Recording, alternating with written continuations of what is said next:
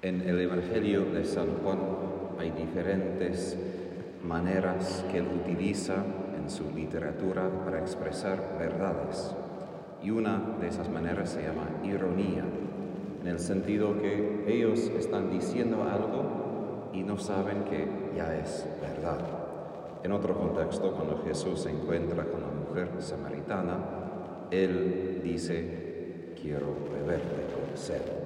Y después dice a ella cuando intenta llevar el agua, pero si hubieras pedido a mí, yo te daría agua. Y ella piensa, bueno, si tú me das agua y después no voy a tener jamás sed, mejor no tengo que volver a este pozo con tanto trabajo. Pero obvio, Jesús no estaba hablando de que él tiene un pozo mejor de donde puede sacar el agua más fácilmente. Estaba hablando de un agua espiritual, del Espíritu Santo. Y hoy también hay otros niveles de ironía. Nosotros sabemos las respuestas como cristianos que creen, pero los que estaban vivos en el tiempo de Jesús no sabían. Entonces hay una división y otros preguntaban, ¿acaso el Mesías vendrá de Galilea? ¿No dice la escritura que el Mesías vendrá del linaje de David? Sí, dice, y de hecho es, Él es del linaje de David. ¿Y de Belén, el pueblo de donde era David? Sí, ahí estaba cuando nació. Y después, al fin, los fariseos preguntan e, o dicen, examina las escrituras y verás que de Galilea no surge ningún profeta. Sí, hay profetas que surgieron de Galilea, si uno vuelve al Antiguo Testamento hay un profeta que se llama Jonás y él vino de este lugar. Y Nicodemo hace la pregunta, ¿acaso nuestra ley permite juzgar a un hombre sin escucharlo antes para saber lo que hizo? La respuesta es no, la, ley no permite esto. Y esto viene justo después de que los fariseos dicen, esa gente que no conoce la ley está maldita. Bueno, parece que tampoco los fariseos sabían la ley tampoco entendían bien las escrituras porque están diciendo falsedades y Nicodemo está poniendo frente de sus ojos, tampoco esto es posible según la ley. Empiezo así porque en nuestras vidas a veces las preguntas que tenemos frente de Dios, Él en algún sentido ya ha respondido, ya ha dado la respuesta. Pero a veces estamos buscando otra respuesta o estamos buscando en el lugar equivocado y Dios quiere responder a nosotros, pero no siempre a la misma nivel. Y en todo lo que he leído hoy o mencioné de la mujer samaritana, es que nosotros a veces tenemos un cuadro, si uso la palabra psicología, un cuadro de entendimiento para entender qué debe estar ahí y bueno, Dios, como decimos en inglés, no cabe en una caja. Y cuando nosotros estamos en dificultades, no es simplemente que Dios, que necesitamos que Dios dé una respuesta dentro de este cuadro, que Él cabe ya en lo que existe. Muchas veces cuando estamos en dificultades, Él necesita romper nuestro entendimiento para que podamos entender qué es su respuesta. Y ahí entra la dificultad, porque en la vida espiritual no es como matemática que dos y dos es cuatro.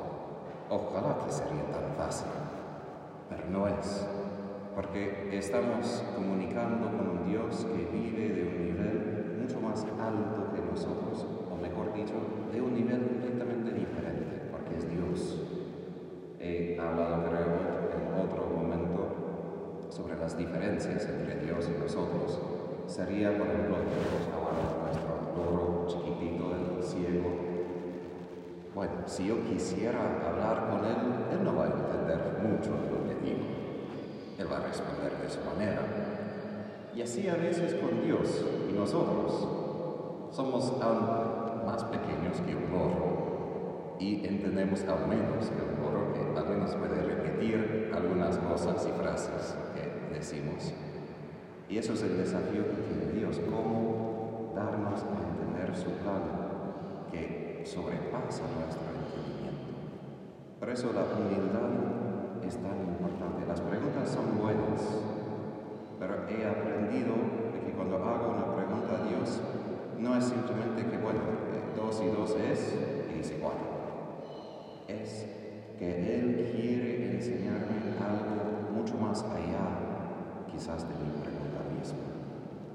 Por eso la humildad es una apertura a la realidad como Dios la ve, como Jesús la ve. Y así, como digo, es importante hacer las preguntas, pero quedarnos mudos, quedarnos en silencio por un tiempo, para que podamos entender mejor. Porque Dios sí tiene la respuesta, pero no son respuestas fáciles ni rápidas. Son respuestas que llegan al corazón que necesita esa apertura para entenderlas. Y por esto aquí, en medio del Evangelio, dice una cosa que es difícil leer y por causa de él se produjo una división entre la gente. No es que la gente no había escuchado ciertas cosas sobre Jesús o que no había visto sus milagros, son las diferencias de los corazones que producen esa división. Y hoy en día es cierto que Jesús sí produce paz, produce unidad, a veces se olvida de que Jesús también es causa de una división. Él no siempre simplemente hace las cosas mejores. Primero a veces hace las cosas muchos peores. Y aún, como él dice en otros evangelios, entre familiares, entre los de su propia religión, los propios judíos, él produce divisiones donde a veces antes había unidad. No porque Jesús quiere dividir, sino porque Él mismo, si podría decir, es una pregunta. Jesús mismo necesita o exige una respuesta de nosotros. Nosotros tenemos muchas preguntas para Él, pero al fin de cuentas, el juicio en otro contexto es simplemente la señal de pregunta a nosotros, ¿quién soy yo? Y la respuesta no es tanto de palabras, sino de nuestra vida. Y sabemos que hay un montón de respuestas en el mundo de hoy.